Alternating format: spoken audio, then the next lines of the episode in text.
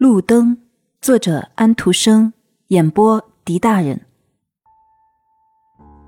在这同时，风儿从街角那边走过来，向老路灯的通风口里吹，并且说道：“我刚才听到的这些话是什么意思呢？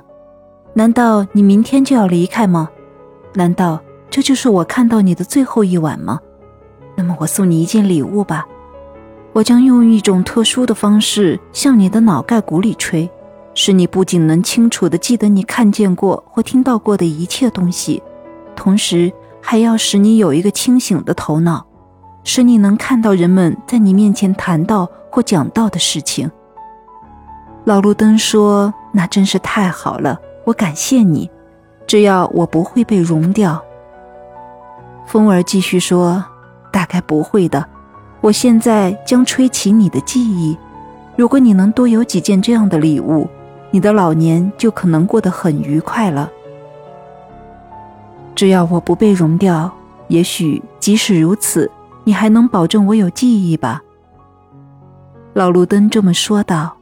于是风儿告诉他：“老路灯，你得有些理智吧。”于是风就吹了起来。这时月亮走了出来。风儿问：“你将送他点什么礼物呢？”月亮说：“我什么也不送，我快要缺口了。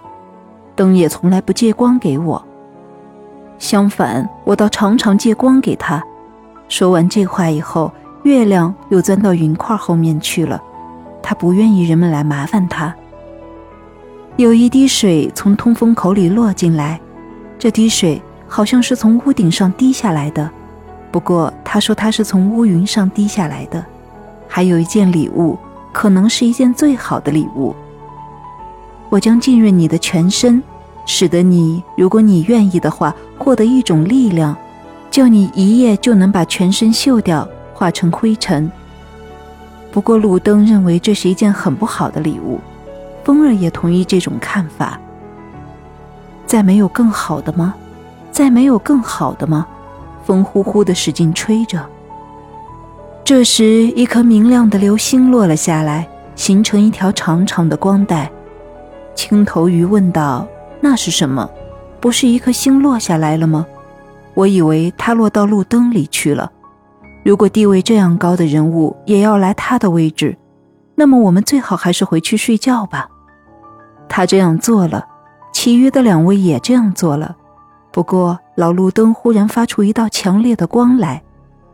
这是一件可爱的礼物，他说：“我一直非常爱这些明星，他们发出那么美丽的光，不管我怎样努力和争取，我自己是怎么也做不到的。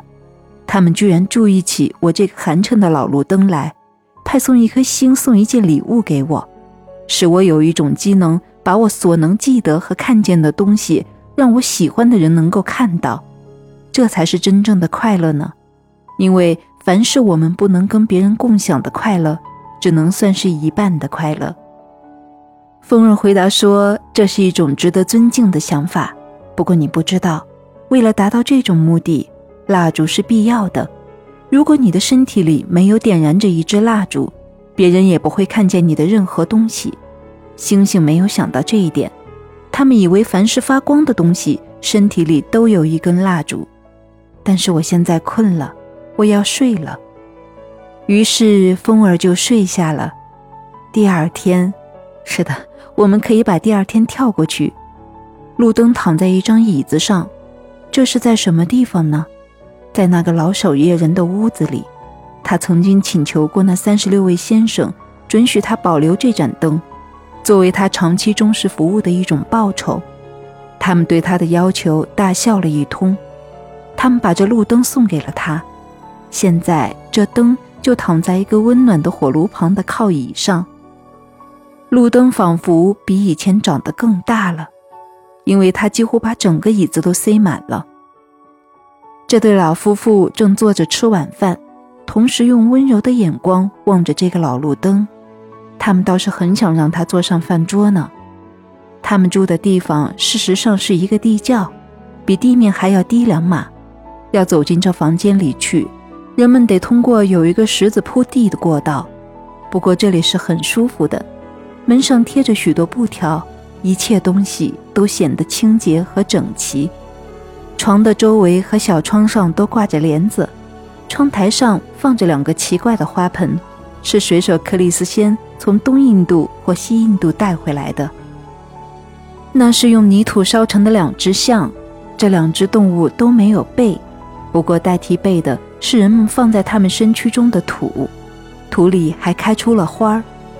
一只象里长出美丽的青葱，这是这对老年人的菜园子；另一只象里长出一棵大的天竺葵，这是他们的花园儿。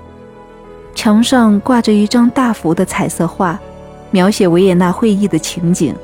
你一眼就可以看到所有的国王和皇帝。